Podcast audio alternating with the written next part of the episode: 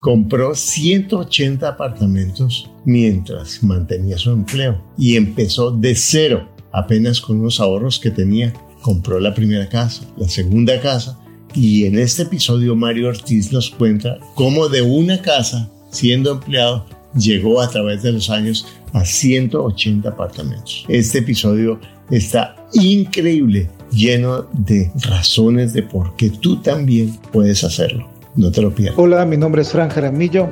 Tengo 45 años, trabajo en construcción y he crecido escuchando ingresos reales con bienes raíces. Disfruta de este episodio. Para invertir mejor estás en Ingresos Reales con Bienes Raíces con Carlos Devis. Lo bueno, lo malo y lo feo de la inversión inmobiliaria. Directamente de quienes lo hacen todos los días. Regístrate gratis en carlosdevis.com y recibe nuestro informe gratuito de 7 verdades que tú crees que no te dejan crecer tu patrimonio. Ahora vamos al punto con Carlos Devis.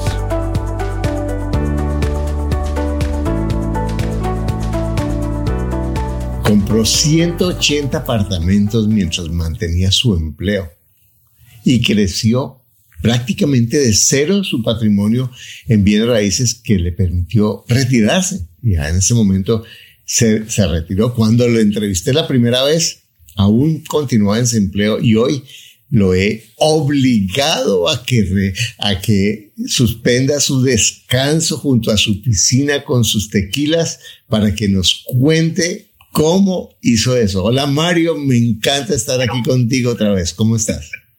Hola Carlos, muchas gracias. Este, eh, te gusta, te gusta, te gusta hacerme, hacerme sufrir, ¿verdad?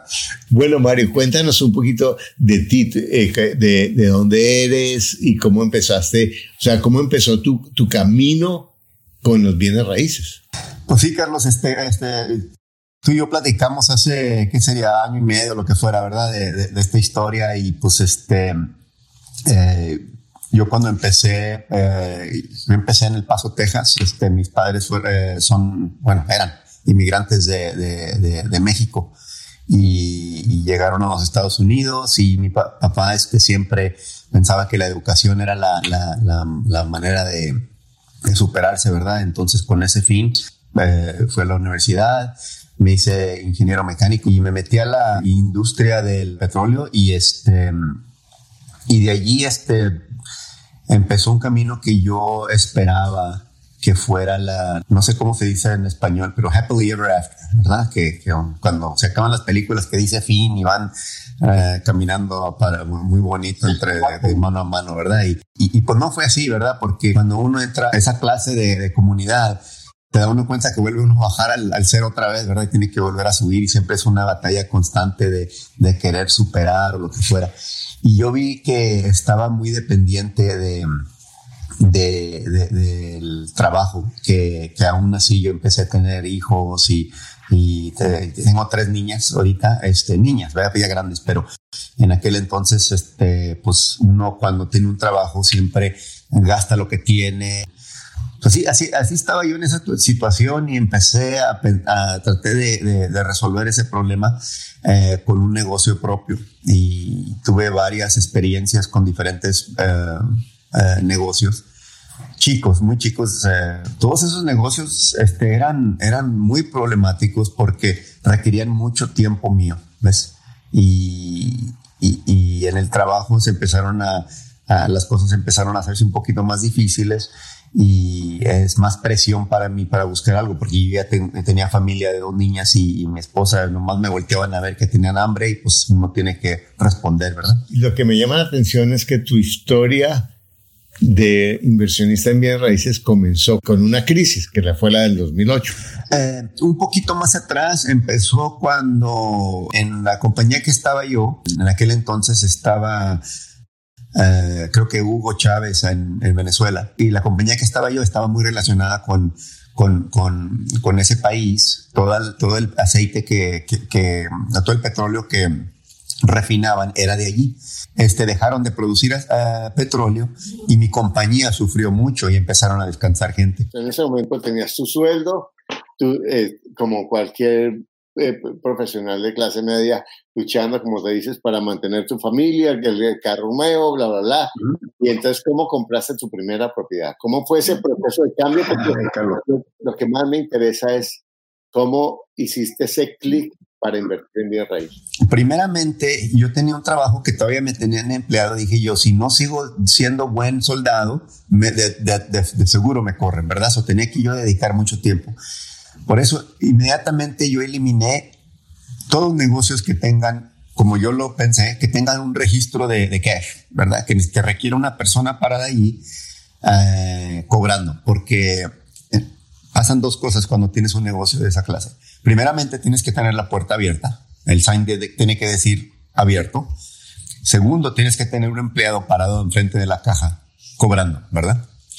eso eliminó muchos negocios. Y entonces dije, bueno, entonces, ¿qué negocio puedo tener yo que no requiera mi presencia continua? Pensé, dije, bueno, voy a comprar otra casita para, para, y hice unos cálculos y después si quieres te enseño los cálculos, una, un, un Excel que, que, preparé para analizar cuánto me iba a quedar por casa y, y, así es como me animé. Dije, bueno, si tengo, si creo que en aquel entonces tenía que tener como 20 o 30 casas, ya ni me acuerdo. Y era un, una cosa imposible, ¿verdad? En aquel entonces, con 20 casas no puedo ni con la que tengo, no, no puedo con una, ¿verdad? Con la que tengo y necesito 20, pero bueno el camino a comerse un elefante es una mordida a la vez y compré mi primera casa y era un martirio, Carlos, era un martirio, un miedo que pensé que, pensé que este, eh, se me iba a caer el mundo. Pero así empecé. A mí me pasó la primera vez cuando yo compré mi, mi, primera casa y yo entrevisté a un amigo también para el podcast y tenía 30 casas. Yo hacía 30 uy, increíble, 30 puertas. Eso yo, ojalá yo en 20 años, ¿será que alcanzaré a estar vivo para cuando eso? pero, pero eso es pega, increíble. Bueno, si tú tienes, tú, cuéntanos entonces cómo, cómo empezaste. Rápidamente, nomás para enseñarte dos cosas. Primeramente, quiero este, enseñarte a mi, a mi, a mi bella esposa y luego este, te quiero enseñar las casas que, con las que empecé. Y hay algo que me parece fascinante de Mario y que yo les insisto a, todos mis estudiantes, una de las claves del éxito más desperdiciadas, especialmente por los latinos, es trabajar en equipo con la pareja. Realmente la pareja es la única persona realmente que si uno, cuando, cuando los hijos crecen, se van, los hermanos, todo, y el día que uno está enfermo, lo que sea, cuenta con la pareja, el uno con el otro, normalmente. Y a veces las parejas eh, tenemos desafíos para hablar de dinero. Y algo que es, nos ayuda muchísimo es cuando podemos hacer equipo, como lo hizo Mario con su esposa. Cuéntanos un poco cómo lo hiciste, Mario. Primeramente quiero enseñarle, este, este soy yo, como dije, soy del paso. Y luego, este, esta es mi bellísima esposa.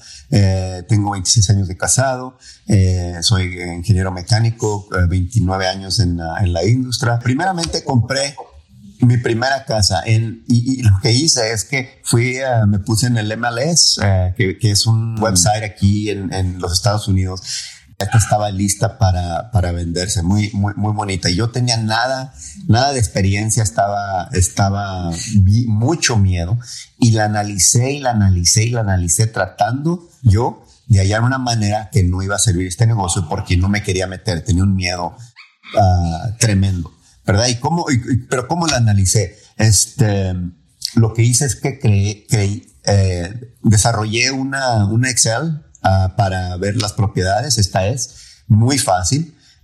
Esta casa me, ah, costó 109 mil dólares. Este di 20% de entre, 30 años de, de financiar, eh, de financia, este al 6%. Esto no no, esto no, no, no, es relativo en esta, en esta discusión porque este es para si quieres sacar dos diferentes ah, eh, préstamos, pero nomás tenía uno.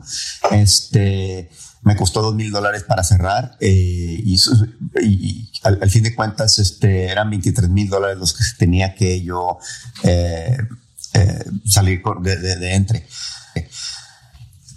Esto de aquí, los 23 mil dólares, era lo más difícil de todo, ¿verdad? Por eso, este, para los que están escuchando, los que van a escuchar en el futuro, lo primero que tienen que hacer es que tienen que tener una disciplina para poder ahorrar dinero si no tienen esa disciplina, esta clase de inversión no es para ustedes. Es que ningún negocio puede ser exitoso si, si yo no empiezo por mi disciplina financiera porque ahí se me va, es como tener un tubo roto, ya me han oído muchas veces eso. Entonces, es fundamental comenzar en la primera base, el primer cimiento, la primera fundación es la organización financiera personal, ¿de acuerdo? Exactamente. Este, y, ya lo demás es análisis, ¿verdad? Bueno, son gastos de, la, de seguridad, mantenimiento, eh, los impuestos, eh, cuánto lo renté, eran 1200. Aquí significa lo que, lo que me queda al, al mes, 285 dólares. Y luego, este, al fin, y luego lo que, lo que es anual y el, el cash on cash, el rate, return 14.3. ¿Y cómo, cómo fuiste a la segunda propiedad? Porque las, las tres primeras son como un, un, un punto crítico. ¿Cómo hiciste la segunda y la tercera? ¿Y en cuánto tiempo? La primera casa es, como dices tú, un, miedo grandísimo. Pero, y, yo hice todo, como te dije anteriormente, todo para poder salirme de este negocio, para decir, no es bueno, ¿verdad? Todo, eh, que terremotos, dije, bueno, y si se quema la casa, lo que fuera, que, y no podía yo salir con una, con una cosa que, era realidad para, para salirme del negocio. Y lo que hice es algo que, que leí en un libro. Eh, renté la casa antes de que, de que la comprara. Y lo que hice es que en el mismo contrato de, de, de, compra, le dije al que le iba a comprar, le dije, mira, me vas a dejar poner un sign afuera en la casa que dice de renta. Y no, tenía yo cientos de llamadas, Carlos, que querían rentar la casa y todavía ni era mía. Al fin de cuentas, el viernes antes de que cerrara yo en la casa, me, encontré con un hombre en, en un McDonald's. Él me dio cash, me dio cash, me dio como casi tres mil dólares. Cash. Y se fue. Y me dejó allí sentado con tres mil dólares. Y todo lo que necesitaba era un papelito que decía que el Liz. Y dije yo, increíble, increíble que esto. o sea, e, es esa sensación de que él te pagó la primera hipoteca, la primer mortgage, el, la primera cuota de la hipoteca, ni, ni habías firmado, ya tenías el dinero para pagar la primera. Eh, eh, eh, ¿Qué negocio nos da eso? Esta era la segunda casa que estaba en la misma calle. Este, después compré tres casas, estas tres, a la misma vez. Um, esta es una historia en sí mismo porque está, está bien interesante lo que compré con esas tres, pero bueno. Y luego compré eh, esa, esa casa es donde yo viví y después la renté o vivía. Y, es la que ¿y estas cuatro casas en, en, qué, en qué tiempo, más o menos en qué periodo de tiempo compraste esas cuatro casas? Ah, esta la compré eh, relativamente rápido y luego este y yo diría que con unos cuatro años, algo así. Y luego eh, compré otras dos chiquitas, no, no a la misma vez, pero en la misma calle. Y luego una en Galveston, que viene siendo en una isla, esta. Y luego este, esta, eh, me vas a disculpar un poquito, esta la compré cuando andaba un poco tomado, Carlos. Esa es otra historia muy larga, pero bueno. Y luego, al fin de cuentas, está en otra ciudad, esta, mi hija vivió en ella porque iba a la universidad y luego la vendí, pero también era una casa de renta. Pero esas son las, esas son las. O sea que ya hasta inconsciente podías comprar casas. No, no, no, no, no lo recomiendo, no lo recomiendo. Increíble. Entonces compraste esas propiedades ah, y ahí llegaste a cuántas casas. Esas eran, esas eran 11. Uh, 11 pero en un momento eran, eran 10 las que tenía una vez y luego después este acumulé, eh, vendí unas dos o tres y luego ya cuando empecé a ver que no se podía manejar tan fácil para mí porque yo la estaba manejando, empecé a deshacerme de las que estaban más lejos y las más complicadas y ya me quedé. Ahorita todavía tengo, eh, creo que tengo tres. Tengo tres casas todavía. Esa es la historia que yo oigo una y otra y otra vez. Es empiezo con una casa, empiezo a comprar otra, empiezo a comprar otra y la gente que crece llega un momento en que su portafolio es muy grande y pasa a multifamiliares. Que yo estoy a punto de, llegar allá porque, y estamos hablando con María esos días, bueno, pero ya porque son muchas casas, ¿por qué no? Das un próximo paso. Ah, pero yo estoy ahí como cuando Mario estaba con la primera, uy, un multifamiliar. Ah.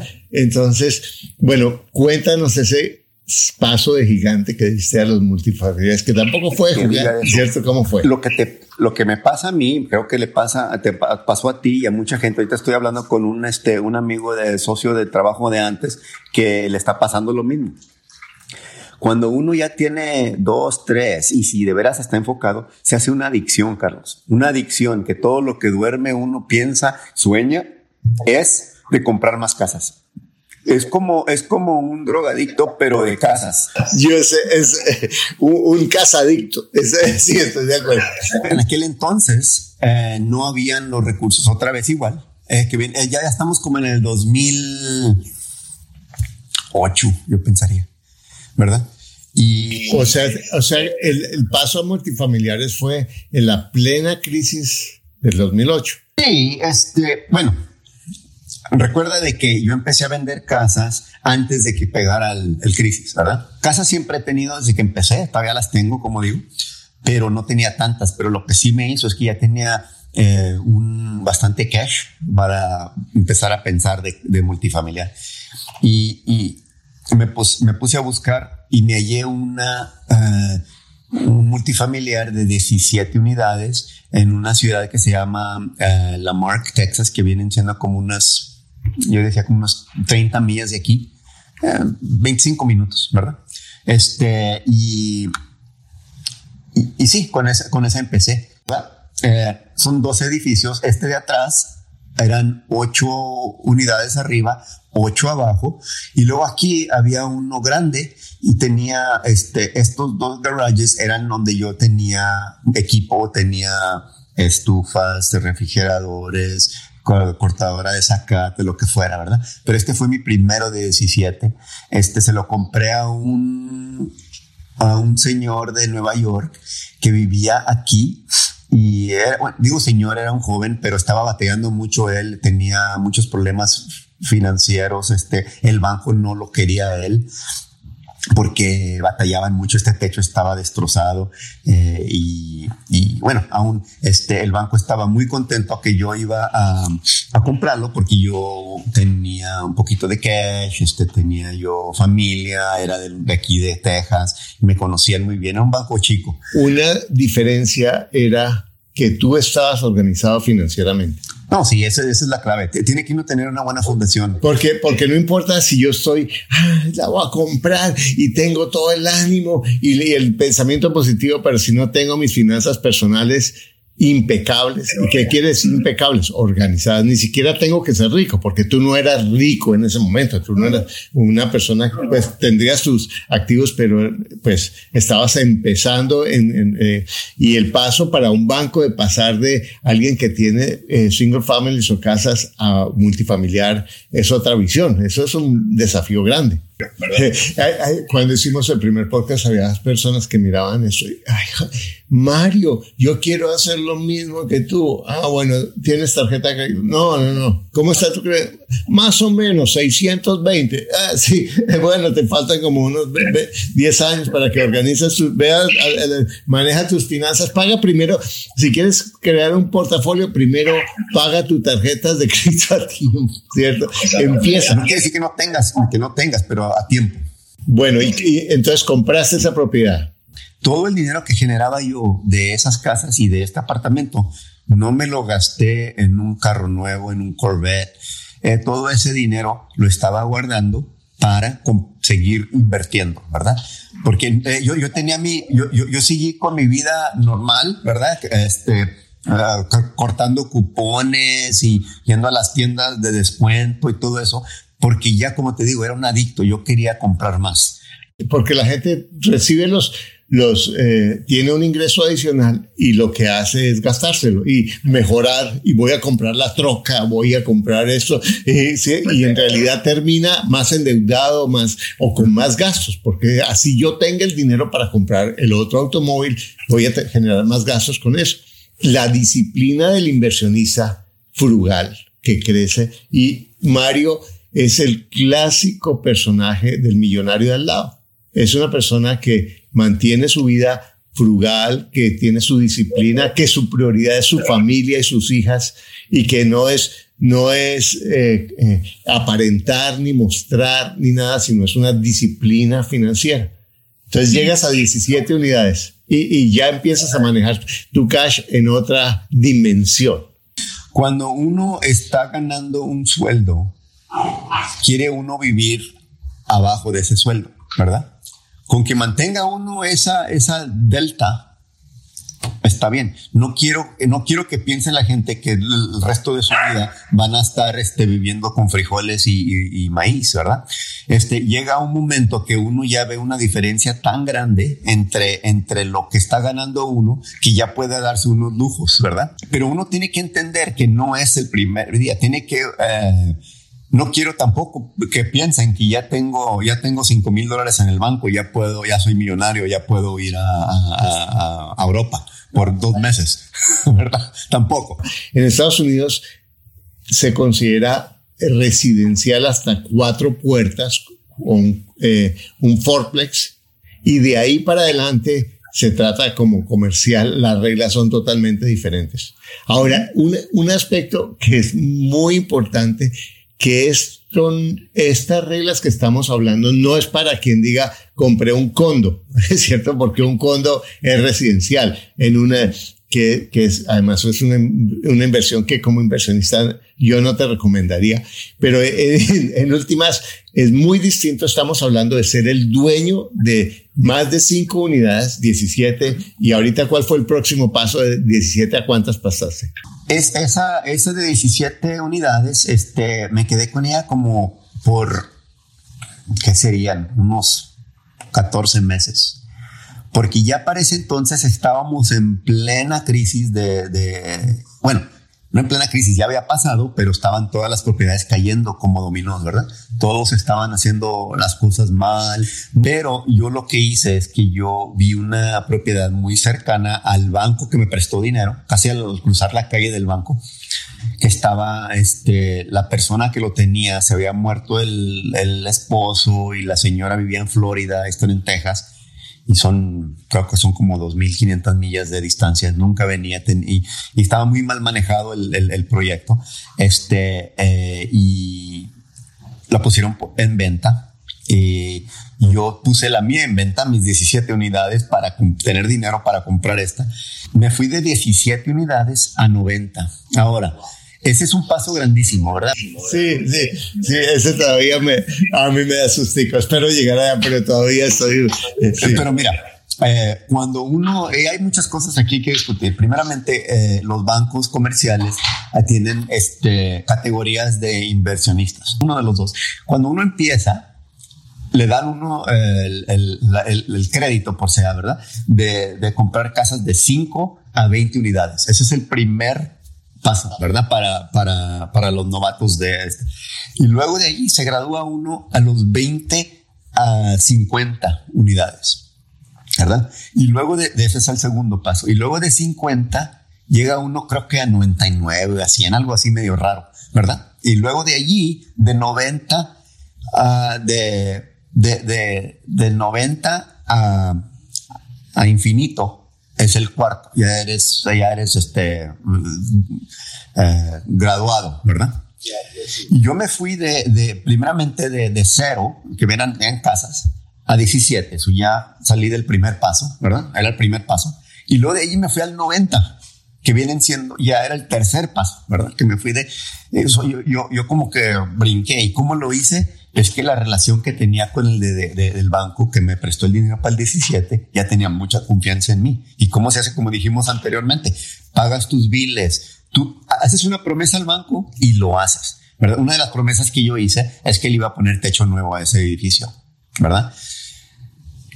Me costó mucho dinero, Carlos, a mí hacer eso, pero yo quería, yo tenía la, la, el compromiso con el banco que les dije que lo iba a hacer y lo hice, ¿verdad? Y por eso yo tuve que tomar, agarrar recursos de eh, dinero de, de, mi, de mi, mis este, ahorros personales para, para comprar ese, ese, ese techo nuevo.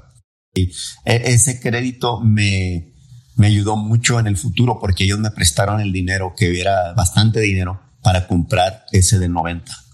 Eh, que, que es exactamente construir, como dice Kobe, la cuenta bancaria emocional que construyó con el banco. Y es, es que funciona en cualquier relación. En la medida en que yo cumplo mi palabra, voy aumentando mi credibilidad. En la medida en que incumplo mi palabra, no importa que, ay, la incumplí porque no sé cuál la incumplí porque no importa la razón por qué la incumpla, voy entrando en sobregiro emocional. En la medida en que yo voy cumpliendo, voy construyendo credibilidad. Y eso es, en últimas, el activo más importante para un inversionista, más importante que el dinero.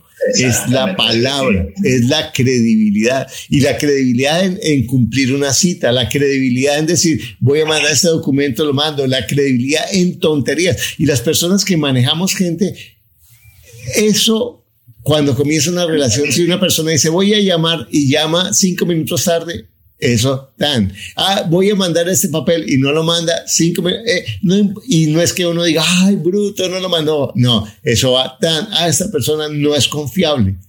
Porque no cumple su palabra. No importa que sea inteligente, no importa que sea súper eficiente, no importa que hable bonito, nada de eso importa tanto como que sea fiable, como que cumpla su palabra. Por eso mismo yo pude comprar esa propiedad y eso ya estamos hablando de, mucho dinero, ¿verdad? Ya para mí.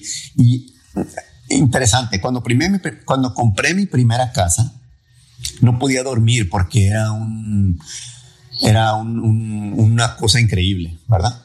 Cuando compré el de 17, otra vez me pasó lo mismo. ¿Cómo voy a yo gastar tanto dinero, verdad? ¿Y cómo le voy a hacer a dormir? y esa, y esa hipoteca de tal...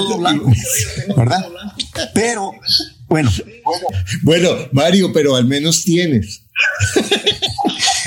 bueno, y luego, Carlos, después, cuando iba a comprar el de 90, dije yo, ¿cómo, cómo puede ser que un frutero del Paso, Texas, que apenas tenía para comprar este, zapatos, me voy a, y voy a ser el inversionista para comprar algo tan grande de millón, arriba de millón de dólares, ¿verdad? Es algo que, que es muy este, pero, pero lo que, aprendí una lección muy buena aquí, Carlos.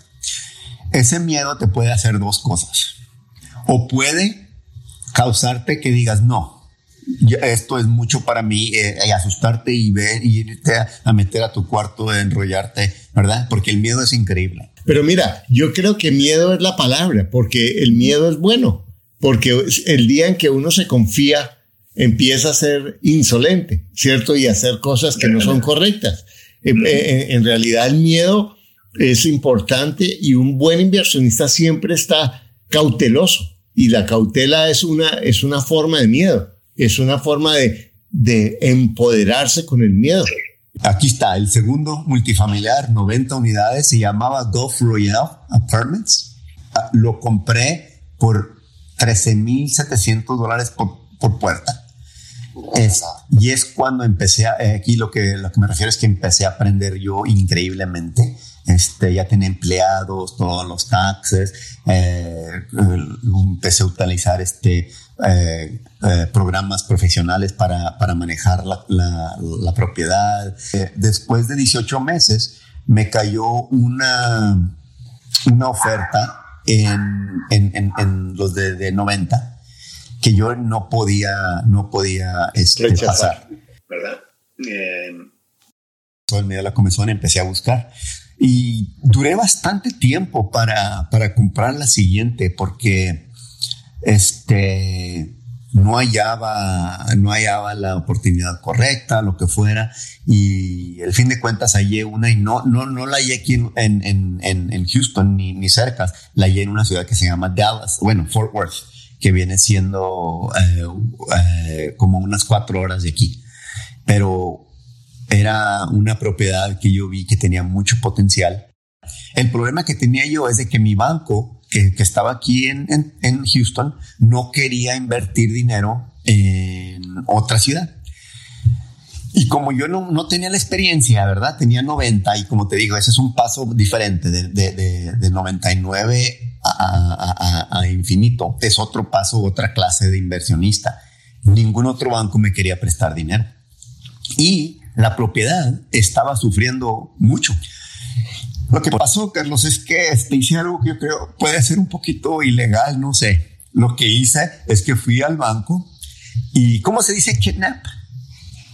Secuestré. Secuestré uh, al presidente del banco. Y le dije, oye, vamos a, vamos a, a cenar, a comer. Te, te, invito a comer. Ok. Lo agarré y lo secuestré, me lo llevé al aeropuerto, lo subí en un avión y me lo llevé a Dallas, porque no quería prestarme el dinero, no quería que, porque no, que está muy lejos, que no conocían.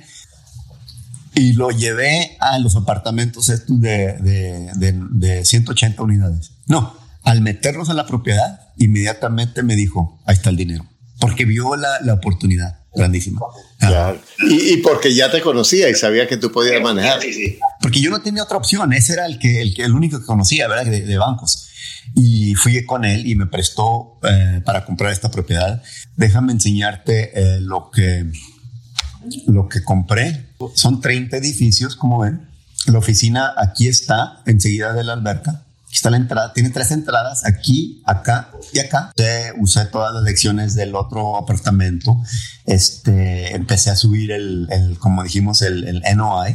Este, esa es la que tengo ahorita y la estamos manejando. Este, ya como el banco que, que tenía con este de aquí de Texas City, él no podía prestar más de un, un cier, una cierta meta. Ya cuando subí la, el valor de la propiedad, yo podía refinanciar. Ya son cosas más elevadas, ¿verdad? Que, que uno puede hacer. Todo esto, Carlos, lo hice cuando yo tenía empleo, seguí empleado, ¿verdad?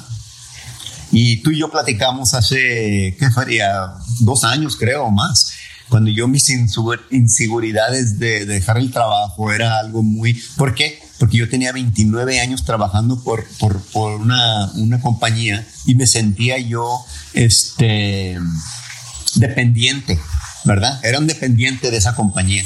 Y, y eso es algo muy, muy feo que se siente porque uno tiene que, tengo que tener trabajo para, para, para sobrevivir. Y ya este, después que, que ya vi analicé y analicé y analicé casi dos años pensando de, esto. Y al fin de cuentas ya, este, creo que hace año, año y medio será, ¿verdad? Que dejé el trabajo. Sí, en febrero, no este febrero, el febrero anterior. Ya, este, dejé, dejé mi trabajo y aquí ya estoy, este, tomándome mi tequila, como dices. Genial. Bueno, Mario, para, para, para, para cerrar hoy, es, comenzaste con la primera y has llegado acá, ¿cuál sería la lección que tú le dices a alguien que te va a llamar, te va a preguntar, bueno, Mario, pero ¿cómo lo hago si yo estoy mal? Yo no, ¿cómo si yo estoy en mi vida en un desastre financiero y me gustaría hacer eso, pero ¿cómo hago? Todos este, me, me, me, mandan emails y me dicen, mira, este, yo quiero hacer lo que haces tú, pero no tengo dinero, ¿verdad? ¿Cómo le hago? Y ese es lo más común que todos me preguntan, ¿cómo le hago si no tengo dinero? Y en realidad, Carlos, yo no, yo no puedo, este, dispensen, yo no puedo dar uh, consejos de cómo comprar casas sin dinero, ¿verdad? Esa es otro, otra clase de programa y que yo no, yo no conozco. Puede ser, puede ser algo que existe, pero yo no lo conozco. Yo empecé hace 30 años, ¿verdad? Cuando empecé yo a a asegurarme que tenía mi, mi budget, ¿cómo se dice? Tu presupuesto. Mi, mi presupuesto de, de, de, los costos de mi vida, ¿verdad? Y empecé a ahorrar 50 dólares mensuales. Uh, 20 dólares mensuales. Pero que, no, que, no pare, que, que, que, dice la gente, ay, pero yo qué ahorro si 50 dólares o 20 dólares o 10 dólares no es nada. Pero el ahorro empieza con lo que empieza. Tú y yo empezamos con un dólar. ¿Ah? No, sí. Yo no tenía ni un dólar. Como te digo, yo vendía aguacates en las calles del Paso, ¿verdad? Eh, y nieve, cuando estaba más chico, en un carrito de nieve. Y, y uno no, no, piensa, ¿verdad? Que, que tiene esa, esa capacidad, pero bueno, simplemente tiene uno dos cosas. Uno, la disciplina y segundo, el deseo, ¿verdad? El deseo de superar. Y una cosa es de que la gente confunde deseo con motivación, ¿verdad? La motivación te dura como un día, ¿verdad? O dos. Cuando uno tiene motivación de hacer ejercicios, ese día sale uno y empieza a correr y luego ya el siguiente día, no, mejor me pongo a la... Esa es motivación, es corta, es la, la, la, vida de motivación es muy corta, no necesita uno motivación, necesita uno disciplina y un, una, un, un, una meta. ¿Por qué quiero hacer ejercicio? Porque quiero vivir más seguro, quiero jugar veis con mis, mis, mis, mis, niños o lo que fuera. Esa es la meta, tener esa, algo a largo plazo porque este, si se enfoca uno en cómo se siente hoy, van a cambiar las cosas. No llega a ningún. Exactamente. Bueno, Mario, maravilloso. Y vamos a hacer otro podcast sobre que nos enseñes un poco más de, de multifamiliares. Y muchas gracias. Realmente siempre es un placer aprender de ti porque yo aprendo muchísimo de ti. Muchas gracias. Y bueno, y a ti que estás viendo esto, te digo que te felicito por estar aquí. Y bueno, y estás una hora viendo este, programa. Eso es el modelo, es de decidir organizar tu presupuesto, gastar menos de lo que ganas, empezar a ahorrar, comprar tu primera propiedad. Después, cuando digo un inmueble al año, empezar a ponerte la meta de un inmueble al año y vas creando tu credibilidad, organizando tu presupuesto y 10 años pasan mucho más rápido de lo que piensas. Porque recuerda que lo único que te aleja de lograr lo que tú quieres es un pensamiento. Tú comienzas a decidir cambiar tu vida, empezar a pensar como inversionista y va a cambiar la perspectiva de tu vida. Todos los números van a empezar a ser el punto de referencia para tomar eh, los pasos que tú quieres para crecer en tu vida. Comparte esta información, dale me gusta, porque en últimas lo que yo quiero es que tú cambies tu vida, que tú logres más que el dinero, la paz financiera. Gracias por escuchar tu podcast Ingresos Reales con Bienes Raíces. Únete a nuestro blog y audio semanal en carlosdevis.com. Conoce nuestros talleres de bienes raíces Visítanos en Facebook y deja tus comentarios.